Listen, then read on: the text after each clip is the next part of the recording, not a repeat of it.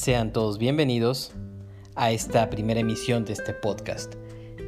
El día de hoy hablaremos del Adviento y comenzaremos explicando y compartiendo con ustedes algunos puntos que me parecen a mí muy esenciales y que pasamos por alto.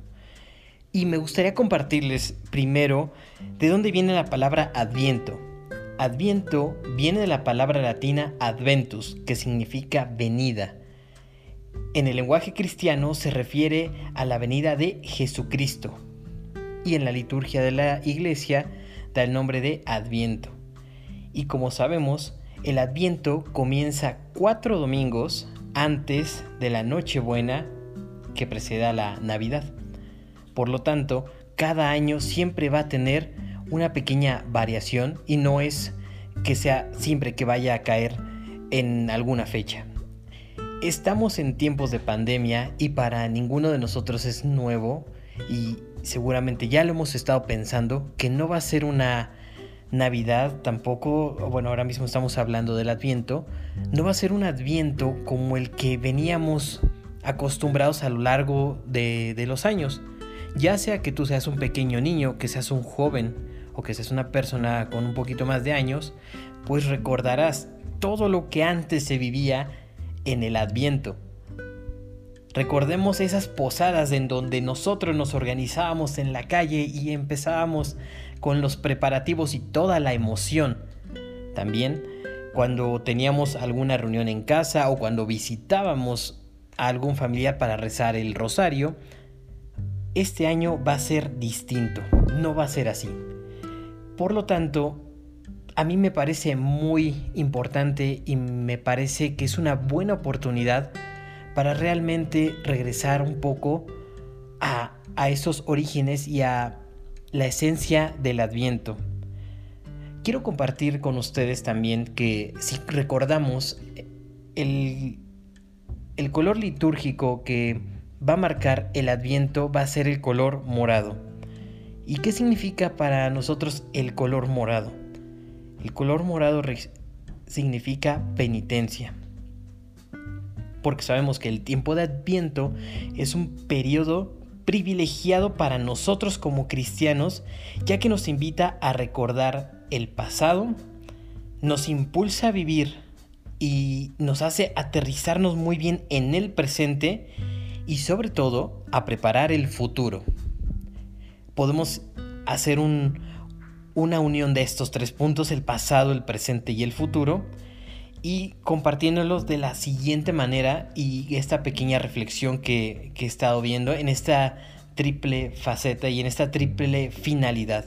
Comencemos recordando el pasado, que recordemos que es muy no es ahora mismo que estamos encerrados en casa y que no podemos hacer reuniones ni a lo que veníamos estado acostumbrados, no es recordar eso, es ir más allá. ¿Y a qué me refiero con eso? Pues es celebrar y contemplar el nacimiento de Jesús en el Belén. El Señor ya vino, ya nació en Belén hace más de dos mil años. Esta fue su venida, la primera, en carne, lleno de humildad, de, de pobreza, y sabemos que vino como cualquiera de nosotros. Él se hizo hombre y nació de Santa María Virgen y fue su primera venida. Y recordemos en el catecismo y lo que nos han compartido cómo fue esa venida. Este adviento nos ayuda a reconocer, a, a recordar también esa primera venida de Jesucristo. Cómo tuvo Dios tanto amor al mundo que nos dio a su único Hijo. El segundo la segunda finalidad, que es vivir el presente. Y se trata de vivir obviamente el hoy, en nuestra vida diaria, y cómo podemos vivir nosotros la presencia de Jesucristo en nosotros, en el mundo que nos rodea. No hay necesidad hoy en día de, y que no se puede obviamente, de decir, bueno, yo me voy de misionero y voy a, a, servir y me voy a ir muy lejos, a un país lejano o yo me voy a ir a, una montaña muy lejos. No se trata de eso. Se trata de vivir el presente en donde estás ahora mismo. Muchos estamos haciendo trabajos de casa, desde casa, que no podemos salir. Algunos otros tendremos la oportunidad de poder asistir algunos días al trabajo y podemos ver cómo en mi día a día, que ha sido un cambio para toda la humanidad, esta pandemia ha sido una sacudida muy fuerte que ha roto nuestros nuestros esquemas que veníamos manejando, nuestras rutinas. ¿Cómo, cómo poder vivir este presente y cómo prepararnos? ¿Recuerdan cuando cuando no se vivía en tiempos de pandemia y, tendríamos, y teníamos una visita en casa, que muchos de nosotros añoramos eso, pues ¿qué es lo que hacíamos? Preparábamos una muy buena comida, si invitábamos a algún ser querido, algún amigo, lo que hacíamos es que primero nosotros arreglábamos nuestra casa, la limpiábamos, dejábamos, tratábamos de dar esa buena impresión, no para presumir, sino para hacer sentir a nuestro invitado como si estuviera en, en su hogar, que se sintiera cómodo, un lugar digno de nuestro invitado. Pues bien, nosotros haciendo, usando este ejemplo, pues recogíamos la caja, la casa, preparábamos todo, hacíamos una rica comida, nos alistábamos, nos poníamos guapos y guapas y esperábamos a que viniera esa persona convivíamos con ellos y eh, teníamos esa preparación que tratábamos de que fuera lo mejor y, e incluso a ser muy meticulosos para que todos los detalles estuvieran perfectos. Pues ahora, en el adviento, yo te invito a pensar cómo está tu preparación para la venida de Cristo. ¿Te has puesto a pensar en ello? ¿Cómo te estás tú preparando para que puedas recibirlo? Y más allá de solamente que llegue en Navidad, que podamos reunirnos tal vez con nuestra familia núcleo, mamá, papá, esposa, hijos. No va a ser una reunión donde venía el, el, tío lejano de otro país, venía, íbamos nosotros a visitar a los familiares. Esta Navidad no va a ser así. Pero ese previo que, que nos vamos a preparar, yo te invito a a que te pongas a pensar y que, y que puedas realmente tener algo certero para que puedas tener una mejor preparación para ese día. Por eso, quiero compartir contigo tres puntos muy básicos que considero que pueden ser y nos podrían ayudar. El primero es el rosario. Rezar el rosario todos los días. Intenta rezarlo en familia. Hoy en día estamos encerrados, como lo he mencionado, y no es nada nuevo para nadie, pero si lo rezamos en familia, créanme que las gracias del rosario son muy poderosas. Eso lo hablaremos en otro podcast. Pero yo te invito a rezar todos los días y verás que la fuerza que tiene la oración la puedes experimentar en este tiempo de preparación. De igual manera, te invito a donarte. ¿Cómo donarte? pues obviamente dar un poco de ti. Hoy en día no podemos irnos a misiones, las que amigos y yo decíamos las misiones navideñas, porque nos íbamos, no podemos hacer nada de eso. Muy difícilmente podemos salir y hacer una, tal vez alguna acción porque decimos, bueno, es que hoy en día es peligroso hacerlo por asuntos de pandemia. Pero yo te invito a pensar qué puedes hacer desde casa, Tan solo tienes tantos medios, estamos ahora tan intercomunicados que pasamos por alto que podemos sacar algún provecho y optimizar nuestras acciones. Tan solo antes era muy dicho que era tenemos que hacer una llamada y descolgabas el teléfono de casa y llamabas a alguien. Hoy en día yo creo que ni el teléfono de casa lo usamos que usamos nuestros celulares. Y más allá de una llamada, pues usamos tantas aplicaciones que hay de redes sociales, tan solo de texto, de imágenes, de video, muchísimas. Yo te invito a que por medio de estas acciones tú puedas acercarte a alguien. Acércate con, con esa con esa caridad que puedes dar y caridad me refiero a realmente tocar a la otra persona a la distancia. Tal vez alguien esté triste en este momento y necesita hablar con alguien, tú puedes ser ese buen oyente, puedes ser esa buena esposa, ese buen esposo. buen hijo, buen hermano. Y lo podemos hacer a distancia. ¿Cuántas veces nos podemos arrepentir todo el resto de nuestra vida por no haber hecho una sola llamada?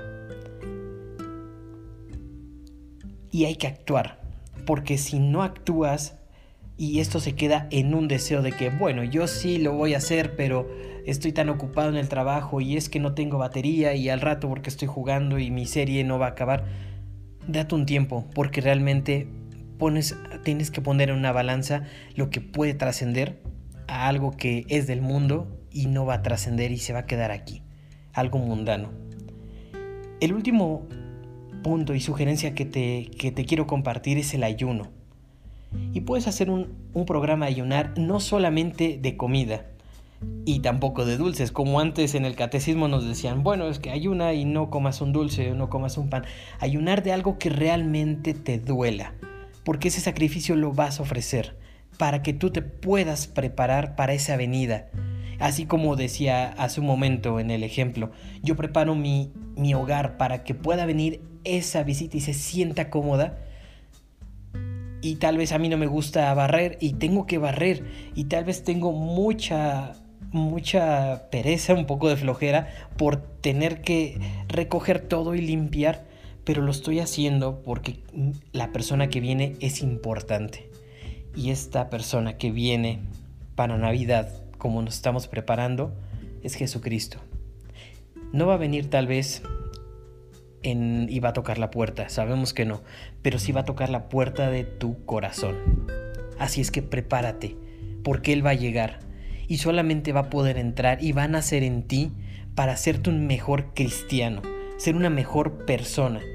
Y eso depende de ti y de que tú le des ese sí para que puedas prepararte. Y eso tiene que ver con la última finalidad de este adviento, que es preparar el futuro. Y justamente se trata de que nos preparemos para la segunda venida de Jesucristo.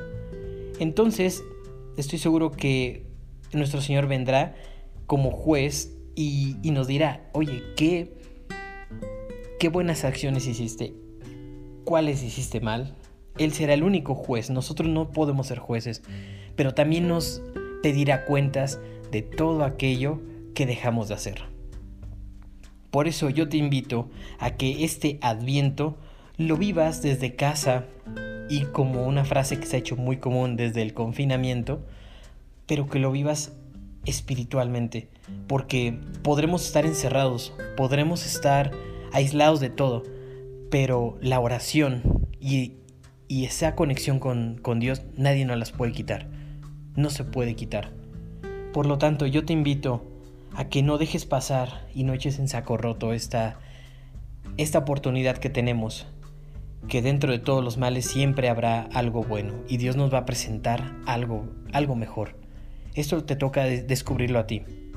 Y el adviento, pues obviamente es un momento que nosotros como cristianos nos vamos a preparar para poder pulirnos, para sacar una mejor versión de nosotros.